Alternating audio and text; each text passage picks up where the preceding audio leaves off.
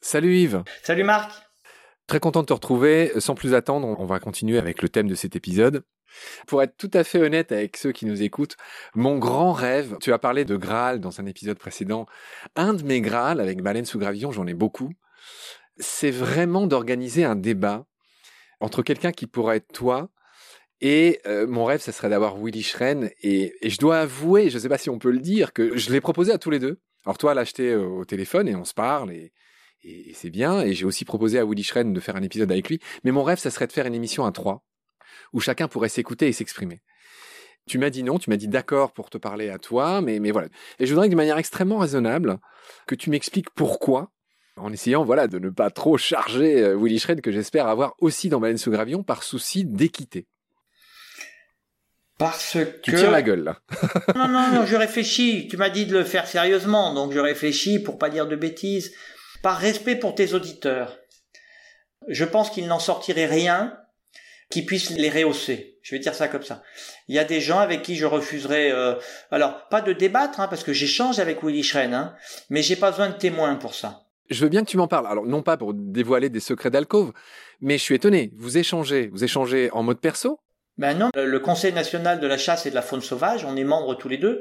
Vu l'ordre alphabétique, on signe euh, à côté, donc euh, c'est un monsieur très poli, euh, très respectueux en réunion, dont je ne partage pas les valeurs, mais par contre qui est tout à fait correct. Je dirais pas ça de tout son entourage, mais j'ai pas de problème de personne avec lui, j'ai des problèmes de valeurs, j'ai des problèmes de...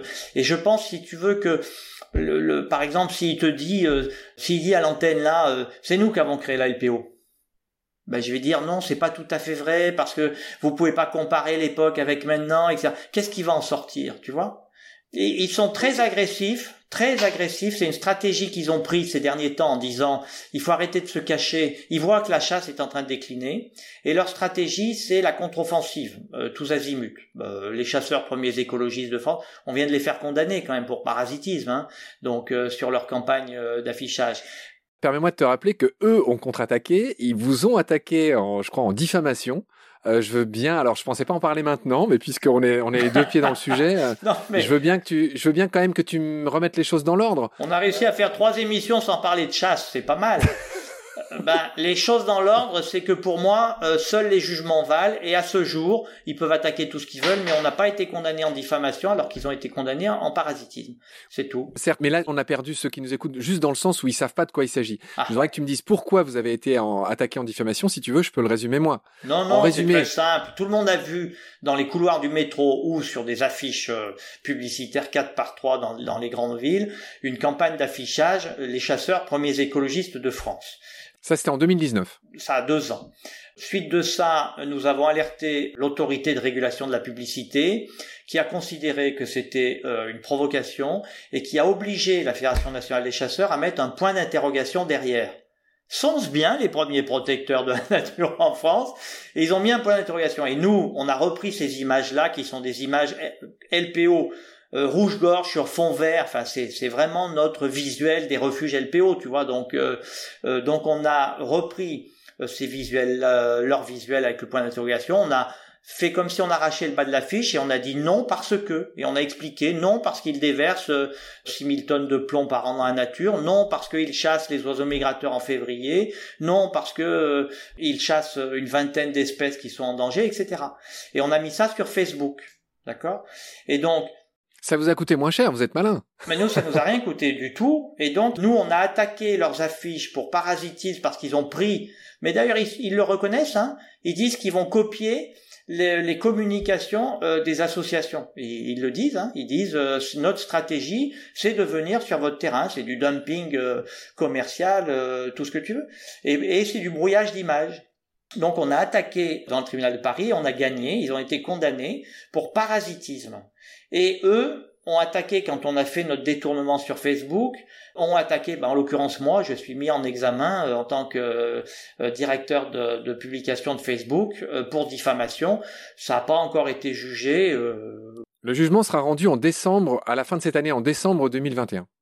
Faudra que j'essaye de passer l'émission avant ça, du coup. Ouais, bah, écoute, d'ici là, il y en aura d'autres parce qu'avec la plaquette qu'ils ont envoyée à tous les élus, 600 000 élus, 800 000 même, la chasse cœur de biodiversité, c'est encore pire. Ils ont même pas attendu le jugement qui les a condamnés euh, pour euh, aggraver leur peine en faisant beaucoup plus grave, en copiant euh, beaucoup beaucoup de visuels de la LPO. Je dis agir pour la biodiversité devient agir tous les jours pour la biodiversité. notre programme Visio Nature devient Visio je sais pas quoi. Enfin, ils ont copié tous les noms des programmes, etc. Donc voilà. Je pense que ça intéresse tout le monde, ces histoires de chasseurs, qu'on soit pour ou contre, et encore une fois en restant très mesuré. Moi, j'aimerais bien que tu me dises, un petit peu comme on aura pu le faire du chat, quel est l'impact de la chasse et qu'est-ce que toi, en tant que patron de la LPO, qu'est-ce que tu reproches? Alors, ça serait très con de mettre tous les chasseurs dans le même sac, ça tout le monde l'a compris, mais j'aimerais que tu sois concret et que tu me dises euh, vraiment toutes ces choses imputables aux chasseurs. Parle-moi de ces 20 espèces menacées, parle-moi de la chasse à la gluque qui est enfin interdite en France, parle-moi des choses concrètes. Parle-moi de ces 20 millions de faisans qui sont relâchés, tous ces dossiers que tu connais très bien. J'aimerais que tu me parles de l'impact, de ce que vous vous reprochez en tant que LPO. D'abord, il faut rappeler que la LPO n'est pas contre la chasse, parce que euh, on n'est pas contre la chasse ou contre euh, la pêche, on est contre ses excès. On n'est pas. Il y a d'autres associations, c'est leur objet statutaire. Nous, c'est pas le nôtre. Nous, euh, on n'a pas, on n'a pas pour objectif d'interdire la, la, chasse en France. Ce qu'on dénonce, c'est ces excès. Alors, pourquoi Mais on fait pas une fixation. Il se trouve que c'est très médiatisé, c'est très passionnel, donc on en parle beaucoup plus que tout le travail qu'on fait sur l'agriculture, euh, où on a un boulot formidable sur l'agriculture, qui est sans doute la première cause de disparition de la biodiversité euh, en France et pas que et pas que en France. Et donc euh, c'est pas que c'est plus important, c'est que les causes elles s'additionnent. L'IPBES, qui est l'équivalent du GIEC pour le climat euh, sur la biodiversité, les, les scientifiques qui travaillent sur l'effondrement de la biodiversité te disent que le prélèvement excessif des espèces, c'est la deuxième cause d'effondrement, de raréfaction, d'accord? Euh, Et souvent, en France, quand on parle de ça, on ne parle que du poisson. On parle jamais de ce qui se passe sur Terre. Tu verras toujours le ministère, l'État, mais par contre, on parle pas de, on parle pas sur Terre. Pour des raisons politiques, j'y reviendrai si on a le, si on a le temps. Donc nous, qu'est-ce que, D'abord, on travaille avec des chasseurs. Hein, euh, c'est pas, ça arrive hein, de manière très très concrète euh, sur des actions de, de conservation. Euh, on n'a pas de problème sur des actions de connaissance. On a fait un atlas ensemble dans l'Aquitaine. on peut créer une marque. il n'y a pas de souci. On gère une réserve naturelle ensemble où on chasse pas dessus, évidemment. Donc c'est pas une question de principe. D'une manière très pragmatique, quand tu veux créer une réserve naturelle, qui s'oppose? Les chasseurs. Ils essayent d'empêcher la création d'espaces euh, protégés qui balance 6000 tonnes de plomb dans la nature chaque année, un neurotoxique violent, qui est interdit dans les peintures, qui est interdit dans les tuyauteries, que la plupart des pays ont interdit dans les munitions, avec puisque les, les, alternatives existent, et y compris aux États-Unis qui sont pas souvent en avance sur nous d'un point de vue environnemental. Quelles sont ces alternatives? Ne perds pas ton fil, mais juste. L'acier, tout simplement l'acier. Mais euh, en France aussi, euh, on sait que ça marche. Hein. Ne perds pas ton fil, je voudrais te dire quelque chose qui va te faire sourire, c'est que j'ai décidé, moi qui suis si vierge sur tous ces sujets, de me faire copain avec trois chasseurs avec qui je parle et avec qui j'ai fait un pacte de non-agression. Donc c'est trois types, chacun fait des trucs différents, etc. Et on s'est toujours dit euh, dans nos échanges, parfois publics sur Facebook, sur le site de Baleine sous Gravillon, etc., que respect. C'est-à-dire que tu vois, on est chacun d'un côté différent d'une rivière, mais on se parle avec respect. Et j'avoue que j'avance beaucoup, parce que j'apprends beaucoup de choses avec eux. Mais, mais c'est vrai que je suis toujours étonnement un peu de pas comprendre pourquoi ils ont ce besoin de tuer des animaux et tout ça. L'un de ces contacts m'a appris quelque chose que je ne savais pas, mais c'est que dans tous les marais, dans toutes les étendues d'eau, le plomb est interdit. Oui. Donc tu vois, juste pour tempérer ce que tu dis, c'est-à-dire que les chasseurs, ils... non, non, non, non, il est interdit en pratique, mais dans les faits, c'est pas le cas. Tu vois pas les gens qui changent de munitions quand ils s'approchent. Je vais donner un exemple pour te dire à quel point la pollution euh, cinégétique dans tous les sens du terme, politique et métallique là en l'occurrence. Macron, quand il est candidat, on interroge tous les candidats à la présidentielle sur un certain nombre d'items, d'accord? On leur demande ce qu'ils comptent faire concernant la pollution au plomb. Alors euh, c'est euh, chasse et baltrape. Hein. 6000 tonnes de plomb euh, chasse et 2000 par les baltrapes, hein, donc c'est pas que la chasse, qui se déversent dans la nature et dans les cours d'eau, etc. C'est ça la réalité. Et Macron nous dit, si je suis élu, j'interdirai l'usage du plomb partout en France, sur tout le territoire. Il y a un an à peu près, l'Europe a réuni un comité scientifique qui s'appelle le comité REACH, pour proposer d'interdire l'usage du plomb dans les zones humides, comme c'est le cas en théorie en France, partout en Europe. D'accord? Le ministère de l'écologie française a monté le dossier pour euh, voter pour, en disant bah oui, nous c'est déjà le cas et donc on est d'accord. L'Élysée est intervenu sur intervention de la Fédération nationale des chasseurs pour empêcher l'Europe d'interdire le plomb dans les milieux humides. Mais on est où là? C'est-à-dire que non seulement le candidat Macron, une fois élu, ne fait pas ce qu'il a promis, mais en plus il empêche la France de se mettre au niveau de l'Europe. On a fait des pieds et des mains, on a réussi à ce qu'il y ait une seconde réunion où la France euh, se prononce euh, pour, mais ça te dit un peu le niveau, la pression, le lobby, ce qu'on appelle le lobby. Pour moi, c'est pas une sale maladie le lobby, c'est très bien le lobby. Le lobby, c'est très bien pour l'intérêt général. C'est pas bien quand c'est des intérêts privés euh, particuliers et qui sont suivis par le politique. C'est là qu'on a un problème de démocratie. Donc là, je reviens sur les causes de dissensus, si tu veux. La chasse, c'est un sport, d'accord? C'est pas une obligation. Il y a personne qui va mourir si on chasse pas. Alors, tu vas voir les cantons de Suisse ou etc. Ils se sont pas fait bouffer les pieds par les animaux encore. Euh, il y a des régulations, il y a des agents publics qui peuvent le faire, mais bon, passons. Et même le sanglier, ça n'est que le résultat d'une mauvaise gestion par eux-mêmes, mais, mais passons. Et Pardon, je voudrais que tu l'expliques cette phrase. Euh, enfin, les sangliers. Euh, parle-moi du problème sanglier euh, le plus brièvement possible, sans perdre le fil. Les chasseurs ont voulu faire comme en Afrique, du safari sur le grand gibier. Ils ont laissé se développer les sangliers. Il y a eu des élevages. Il y a, encore récemment des cas de réintroduction dans la nature d'élevage, d'importation. Il y a de l'agrainage, c'est-à-dire on leur donne à manger. on ne tire pas les, plaines pour être sûr qu'il y en aura assez. Il y a beaucoup de chasse en enclos où on laisse se reproduire les sangliers et il y en a évidemment qui s'échappent, etc., etc. C'est un, c'est un problème. Et, là, c'est pareil. Je, je, reviens sur les questions des lobbies et euh. Quand tu fais un, c'est un problème effectivement le sanglier euh, en France. Quand tu confies un rapport à deux parlementaires sur ce problème-là, à qui tu le confies? Tu trouves pas? À deux chasseurs à deux députés chasseurs. C'est à eux que tu demandes quel est le problème du sanglier en France.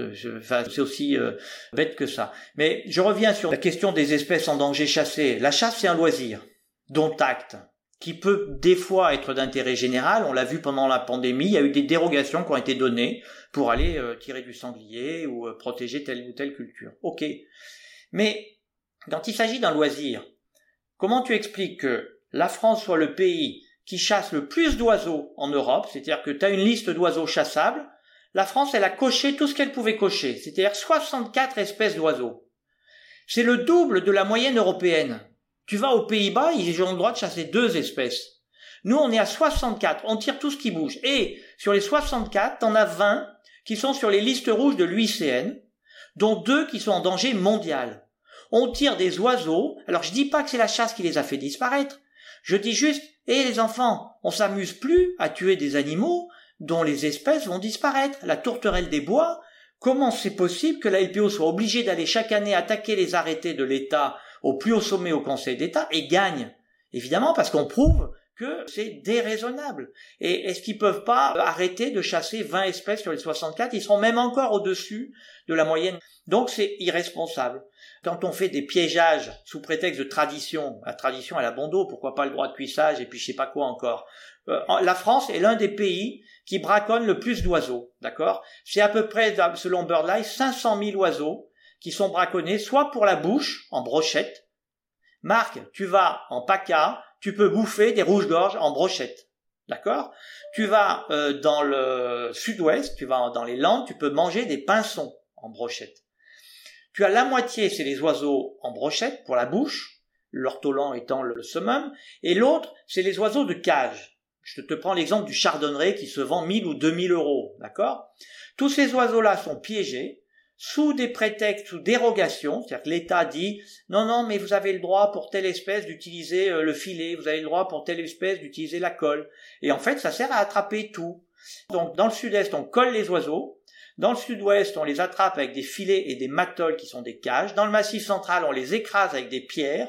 Dans les Ardennes, puisque je vais vers là-haut, vers chez toi, si je puis dire, euh, on les étrangle avec des lacets mais dans quel pays on vit? Et donc ces chasses non sélectives, ces piégeages, c'est même pas de la chasse, devraient être abolies. Il y a longtemps, la directive oiseaux les interdit depuis 40 ans. Et depuis 40 ans, la chasse déroge. La, la, la France déroge. La chasse aux migrateurs en février, les oies qui remontent en février, se font canarder en France. Tu sais combien de fois on a gagné devant le Conseil d'État? Ça fait 20 ans. On a gagné, on a toujours gagné. 14 fois devant le Conseil d'État, on a fait casser l'arrêté. Que fait l'État? Il prend son arrêté le 31 janvier pour qu'il puisse aller chasser le 1er février et que le temps qu'on obtienne justice devant le Conseil d'État, ils aient 15 jours de chasse. Et ça se répète 14 fois. Pour le grand tétra dans les Pyrénées, c'est 30 jurisprudences favorables. Est-ce que tu connais un Français qui ferait 30 fois la même infraction sans se retrouver en prison? Mais moi, je comprends pas. En fait, le truc de base que je comprends pas, mais c'est pas à toi que je devrais le demander, c'est comment ça se fait qu'1,2 million de passionnés de ces chasseurs Non, non, non, non, 984 000. Le dernier chiffre, on, le sait enfin parce que maintenant, depuis que l'ONCFS a été fusionné avec l'OFB, on peut plus tricher.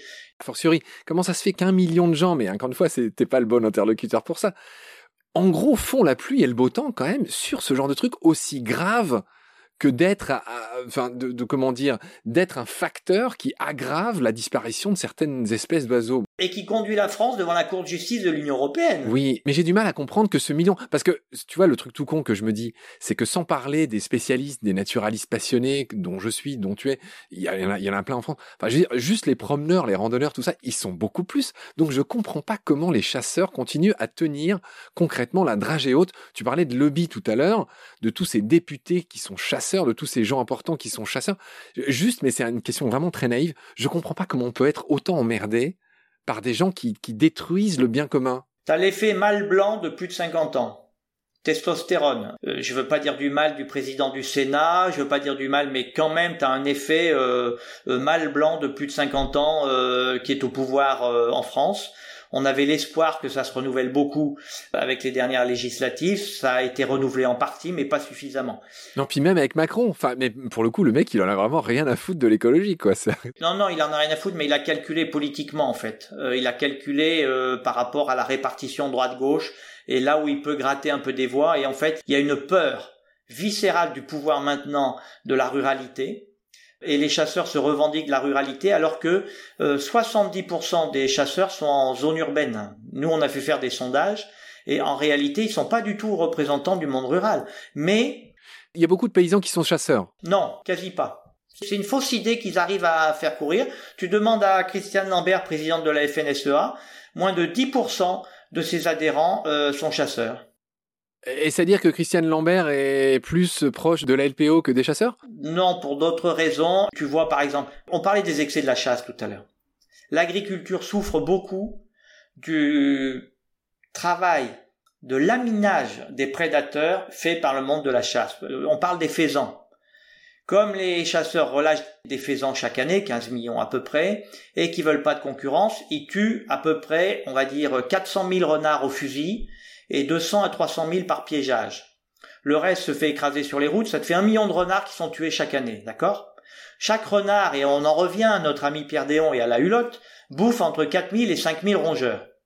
Regarde la littérature en ce moment, la presse régionale, notamment dans le Massif central, les agriculteurs crient au secours parce qu'ils sont envahis par les campagnols. Mais arrêtez de tuer les renards. Mais qu'est-ce que c'est que cette histoire de tuer alors du coup, on met de la bromadiolone, on met du poison, et on empoisonne toute la chaîne trophique, y compris les, grands rapaces comme les, comme les Milans royaux. Pourquoi la FNSEA ne, s'associe aux chasseurs pour défendre l'idée qu'on puisse tuer les renards et les blaireaux? T'as compris ça, toi? C'est incompréhensible. C'est des alliances contre nature et c'est des alliances contre les intérêts des agriculteurs. On commence à avoir quelques agriculteurs qui disent euh, peut-être qu'on va arrêter là. Parce que les faisans, nous, on s'en fout. Par contre, euh, les modes de terre là des campagnols, ça commence à bien faire, quoi. Parce que quand tu tues un renard, tu vides le territoire pour un moment, le temps qu'il y en ait un qui revienne. Tu vois Donc, en fait, c'est c'est juste qu'il y en a qui manquent de leçons de base d'écologie sur les questions de territorialité, de dynamique de population. Tu vois, si tu tues plus les renards, ils vont pas se multiplier comme les petits pains sur le même territoire. Euh, un, renard, il a un territoire, il va chasser un intrus, tu vois. Et donc après, tu as une régulation qui se fait. Alors que là, il multiplie les portées. Yves, je voulais juste qu'on continue à être concret. Tu as parlé de ces espèces menacées. Record en France, on a coché toutes les cases, c'est-à-dire on, on a choisi de tout prendre et de tout chasser. Tu as parlé de, de ces histoires de renards. Tu as parlé de ces 6000 tonnes de plomb qui sont rejetées dans la nature et que la France n'est pas pressée de se mettre un petit peu juste en conformité pour des questions ne serait-ce que sanitaires. Mmh. Quels sont les autres grands dossiers? Je veux bien peut-être que tu développes ces histoires de faisans qui sont élevés, et là c'est vrai que ça paraît aberrant, élever des faisans en élevage qui s'enfuient même pas quand on les approche pour faire une sorte d'équivalent du baltrap. J'ai du mal à le concevoir. Je voudrais que tu me dises un mot là-dessus. Ben, c'est un peu le. Tu peux faire le parallèle avec la pêche, hein, parce que relâcher, alviner, euh, c'est un peu le même euh, problème, si tu veux. On fera ça dans une autre émission, je te le promets. oui, d'accord. Mais euh, constatant que tu as de moins en moins d'espèces, pas forcément dû à la chasse d'ailleurs encore une fois hein, c'est euh, euh, l'artificialisation des milieux les pollutions euh, l'agriculture intensive etc tu relâches pour tuer pour tirer. C'est le plaisir de tirer si tu veux. Donc c'est le jeu qui consiste à aller chasser ce qui a été relâché la veille ou l'avant-veille tu as toute une économie derrière. Pendant la période de pandémie il y a eu des manipulations du lobbying terrible de la part des chasseurs pour pouvoir quand même relâcher les faisans pour les tirer le lendemain en les baguant pour être sûr qu'on tirait bien les faisans parce que sinon tu as toute une économie qui allait euh, en pâtir, tu vois, parce que derrière tu as des élevages. Et donc c'est juste le plaisir d'aller tirer, c'est tout, parce que t'as plus de faune locale. Donc c'est un constat d'échec. Ce que tu fais, c'est que tu tires tous les concurrents, donc les prédateurs, mais attends, tu parles du renard, mais tu sais que le président de la FNC, si tu l'as un jour à ta radio, demande-lui comment c'est possible qu'il ait demandé et obtenu le classement du putois comme espèce nuisible, on dit peu nuisible, on dit susceptible d'occasionner des dégâts. Ésode. Dans son département du Pas-de-Calais, demande-lui. C'est une espèce qui est classée en voie de disparition à l'UICN, sur les listes rouges. Le putois. Il n'y en a plus. Comment il peut demander à être autorisé de le tirer? J'ai du mal à le concevoir. Tu sais, c'est un travers qui avait eu. Euh, tu te souviens, on avait parlé des origines de la LPO. Et c'est drôle, un des premiers trucs qu'a fait la LPO, c'est classer les oiseaux en utiles et en nuisibles. Je sais pas si tu t'en souviens ou si tu l'as lu. Oui, oui. Enfin, pas la LPO, mais du point de vue du droit, si tu veux, tu es obligé de classer des espèces alors non pas utiles ou nuisibles, mais des espèces qui sont chassables ou non chassables. En 1912, c'est ce qu'avait fait la LPO. Les temps ont changé depuis, mais ça a été fait. Au départ, c'était très utile à l'agriculture ou pas. C'est la notion d'utile à l'agriculture. Et tu lis des vieux livres sur les nuisibles du début du siècle dernier, tu y retrouves l'aigle, tu y retrouves euh, l'autour des palombes. Le faucon pèlerin. Le faucon pèlerin. Euh, tu y retrouves le loup, évidemment. Tu y retrouves beaucoup, beaucoup d'espèces, euh, heureusement, protégées aujourd'hui. Donc, le monde de la chasse ne supporte pas la concurrence, c'est tout. Et, et c'est un constat d'échec. Tu parlais tout à l'heure de mâles blancs de plus de 50 ans là c'est pas bien ce qu'on fait parce que ils sont pas là pour répondre et moi j'aimerais bien qu'ils soient là. Non mais moi je suis un mâle blanc depuis de 50 ans. Je suis pêcheur à la truite, d'accord? Donc je suis pas vegan, je suis pour capturer une belle truite et la manger pour lui rendre hommage. Donc j'ai pas de problème avec euh, ça. Bah moi j'en ai. je trouve pas ça mieux de prélever des truites que des faisans, mais, mais je te laisse quand même parler. Mais sûrement, mais je pense, si tu veux, je suis pas moi dans le, je pense que ça fait partie euh, de nos instincts ou de ce que tu veux et qu'il faut juste qu'on contrôle, qu'on maîtrise, qu'on sache ce qu'on fait ou ce qu'on fait pas. Euh, je suis pas complètement à l'aise avec la pêche. Heureusement, je sors jamais rien. Et si je sors euh, quelque chose, une, une truite, en général, je suis quand même suffisamment habile pour pas l'abîmer. À mon avis, après, elle doit pas vraiment aimer la truite, tu vois. Donc, je suis pas plus fier que ça. La différence peut-être entre la pêche à la truite et la chasse, c'est que la pêche à la truite, il y a le côté affût, il y a le côté silencieux, il y a le côté solitaire, il y a, tu vois, tu fais pas de bruit quand tu arrives, tu fais pas de bruit quand tu repars. C'est un peu plus compliqué à la chasse, tu vois, quand même, me semble-t-il. Mais passons. Il y a toute une nouvelle école. J'en parle avec mes trois amis, euh, enfin trois amis, mes trois copains chasseurs avec pack de non-agression. Je sais pas comment il faut que je le dise à chaque fois. Mais apparemment, il y a cette école de la chasse à l'arc. Tu en as entendu parler? Oui, mais c'est pas nouveau. J'ai fait un article dessus en 1982 ou 83 dans une revue, dans un journal qui a disparu depuis, qui s'appelait Direct à Lyon. C'est pas nouveau, c'est très ancien.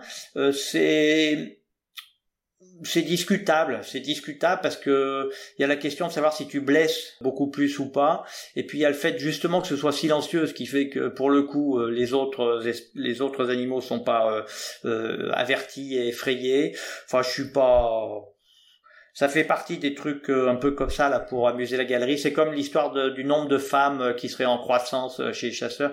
Les chasseurs perdent entre 20 000 et 40 000 adhérents par an.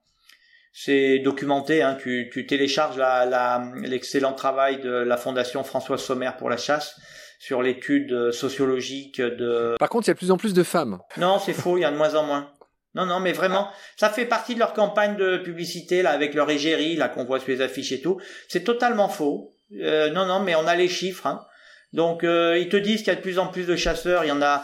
Euh, c'est dû notamment à l'âge, hein, c'est aussi bête que ça. Hein, c'est que compte tenu de la pyramide des âges euh, parmi les, les, pratiquants, ils perdent, je te dis, entre 20 000 et 40 000 chasseurs par an. Ils ont même calculé leur taux d'étiage. Il y en a qui savent à combien ils peuvent descendre. Donc moi, moi j'ai connu 2 millions 5 dans les années 75. Ils étaient 2 millions 5, ils sont 984 000 aujourd'hui. Idée reçue suite, parmi mes amis chasseurs, là, ils me disent que ben, le pognon qu'ils payent euh, pour leur permis de chasse euh, chaque année, ben, c'est indispensable pour faire vivre euh, la protection de la nature. Le législateur a institué une taxe sur les permis de chasse. Sur chaque permis de chasse, tu as 5 euros mis dans un fonds pour protéger la nature. Et chaque fois que le chasseur met 5 euros, l'État met 10 euros en face. Tes impôts, hein, donc. Ça fait un fonds de 15 millions d'euros. Chaque année, les Français donnent 10 millions d'euros aux chasseurs qui en ont une utilisation que nous, nous contestons parce que ils font des animations gratuites dans les écoles dont on n'a pas la garantie qu'il n'y ait pas de prosélytisme. En plus, ils font des animations gratuites, ce qui est de la concurrence déloyale avec des associations qui ont du mal à faire vivre des postes d'animateurs nature. Est-ce que c'est vraiment ce qu'on attend des chasseurs de faire de l'éducation nature dans les écoles? Chacun aura son propre jugement. Ils font des aménagements pour euh, le gibier, pour pouvoir le tirer. Est-ce qu'on peut considérer que c'est de la protection de la nature que de créer une mare ou planter une haie dans le but de tirer les espèces? Moi, je sais pas, on peut en parler. Ils font des actions qui sont des études pour contrer les études des scientifiques. Par exemple, euh, avec ce fonds qui est géré par l'Office français de la biodive, ils ont financé une étude pour essayer de démontrer non non, c'est pas vrai que la chasse elle dérange le gypaète dans les Pyrénées.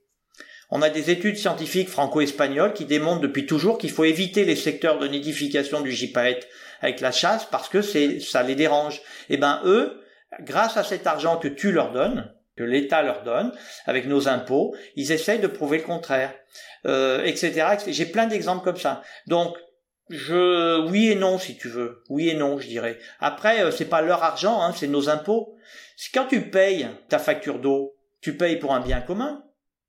Quand tu payes pour aller à la chasse, tu payes pour prélever un bien commun, à part si tu ne tires que sur les faisans. Qui a dit que le courlis euh, qui est menacé, il leur appartient? Tu peux me le dire, toi? Excuse-moi, mais euh, oui, c'est un impôt. C'est un impôt pour prélèvement d'un bien commun. C'est le premier truc que je dis à ces fameux trois chasseurs avec qui je discute. Je leur dis ce que je piche pas, c'est que les promeneurs, bah, c'est un peu ce que tu disais au tout début de notre premier entretien c'est que toi, bah, comme beaucoup, tu milites pour une forme de contemplation qui ne laisse pas de traces et qui dérange le moins possible. Mmh. Un peu comme quand moi j'étais plongeur, je disais la seule chose à tous les gens que je guidais, c'est la seule chose que vous allez laisser dans l'eau, c'est vos bulles. Et encore, c'est déjà trop. Donc voilà, contemplation versus, pour le coup, un truc, c'est un peu comme, tu sais, la médecine, comment on dit, euh, la chirurgie, euh, intrusive. Enfin, tu sais, ouais, ouais. Mmh, mmh. Pour le coup, tu prélèves des trucs, tu fais du bruit, tu déranges, tu laisses du plomb, tu euh, tu tues des trucs. Tu... De plus en plus, tu vas en voiture sur les pistes de l'ONF, les pistes de défense contre les, les, incendies de forêt, les DFCI là. Ils ont les clés et ils passent sur les pistes et ils vont euh, se poster à un endroit sans forcément marcher. Hein. Il est loin, hein, le chasseur de Michel euh, les oies sauvages là.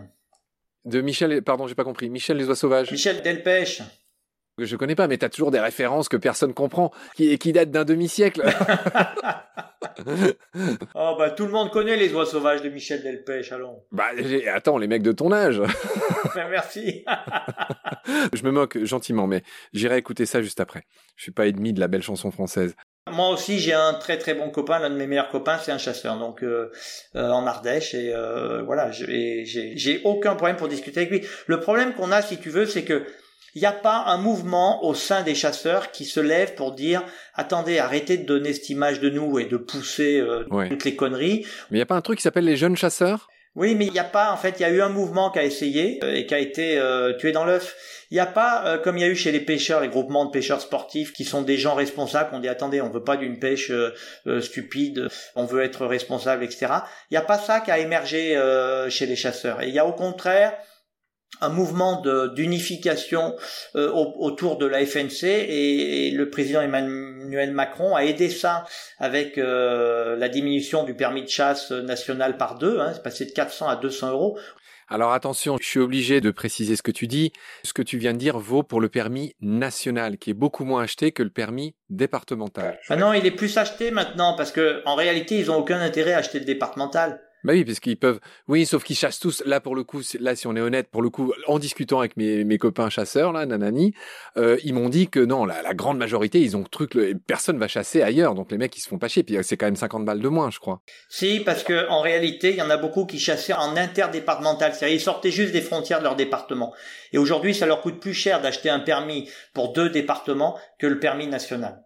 Donc oui, tu as un vrai transfert qui s'est fait, tu as un transfert de fonds qui s'est fait des fédérations départementales à la FNC.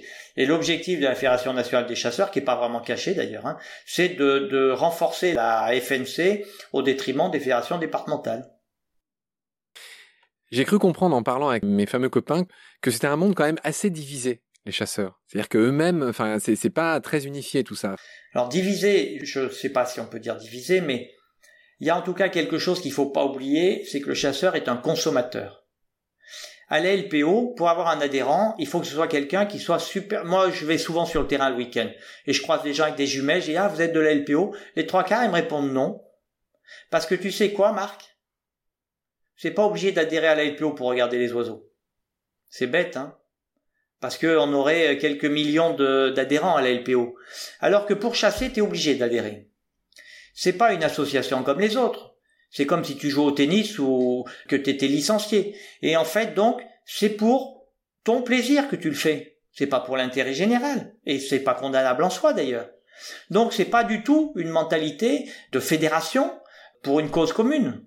C'est très individualiste. Ce qui fédère derrière, c'est une instrumentalisation politique qui en est faite, notamment on le voit avec l'approche des régionales, et sur la question euh, de la ruralité, de la soi-disant ruralité, parce qu'encore une fois, les chiffres qu'on a montrent que c'est pas le cas. Ils sont guère plus nombreux dans les communes rurales que la moyenne euh, nationale. Hein. Et à 10% des chasseurs français qui sont dans la grande couronne parisienne. Faut le savoir quand même. D'accord.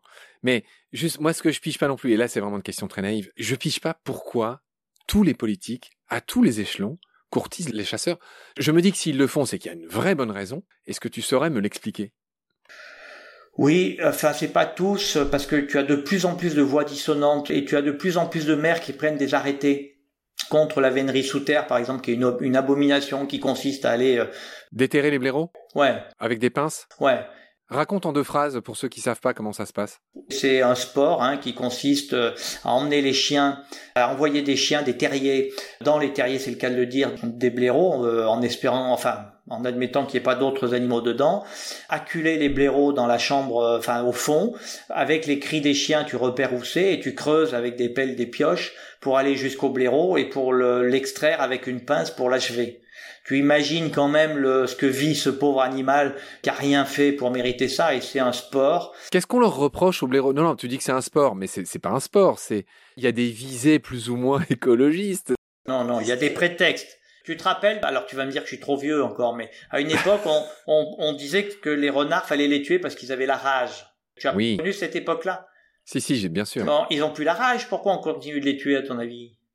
Ah ben on a trouvé quelque chose, on a trouvé autre chose, ils ont l'échinococose maintenant, c'est autre chose.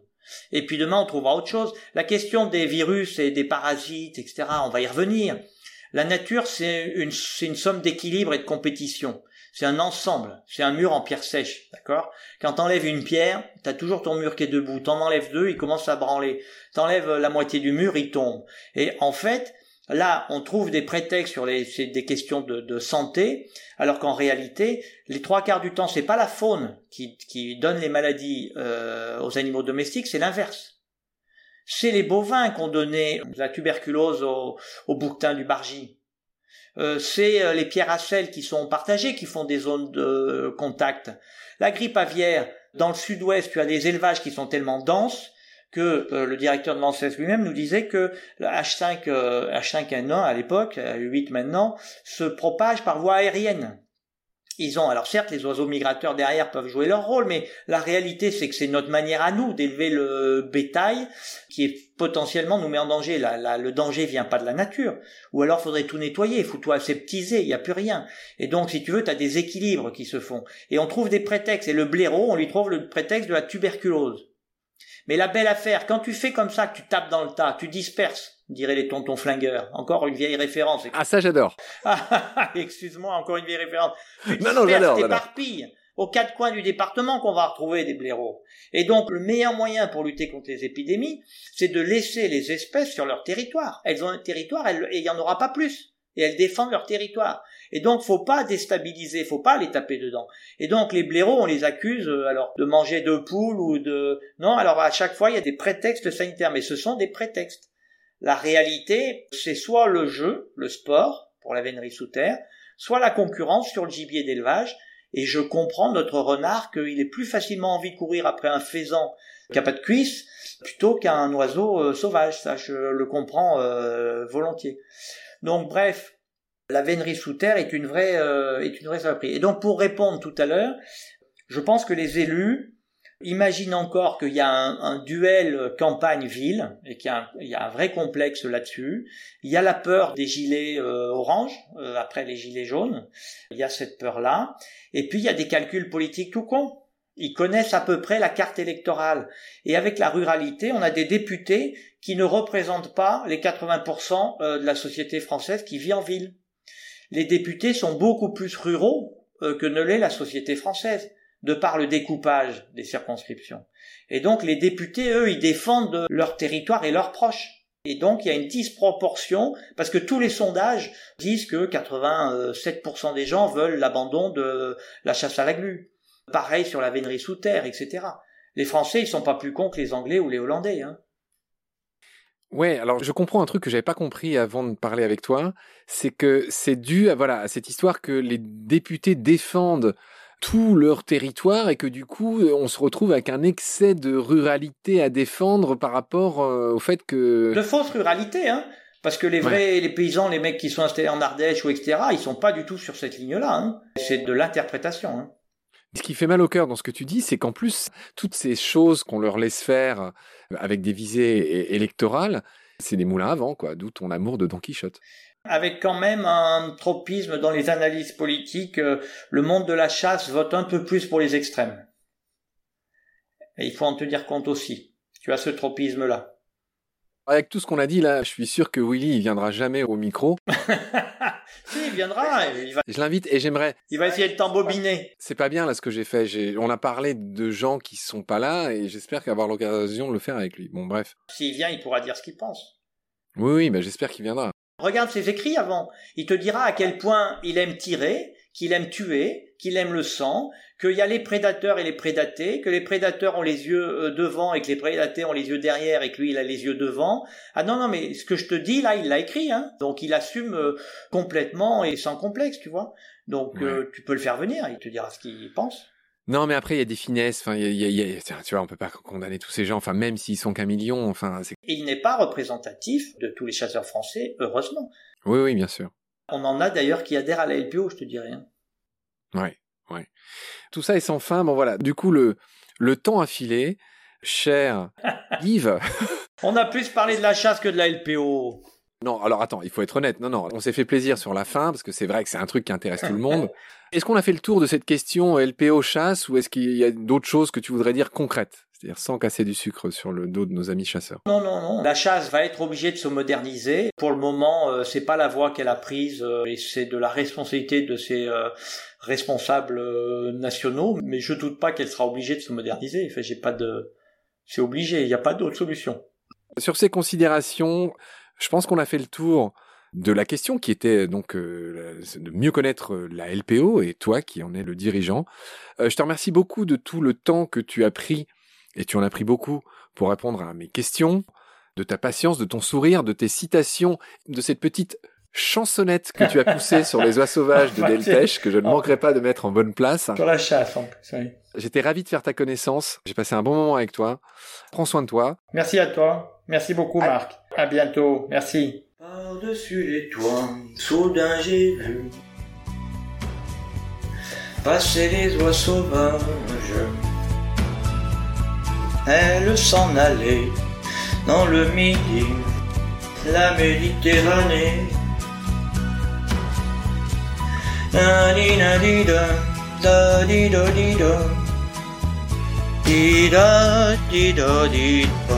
Non, ça dit rien?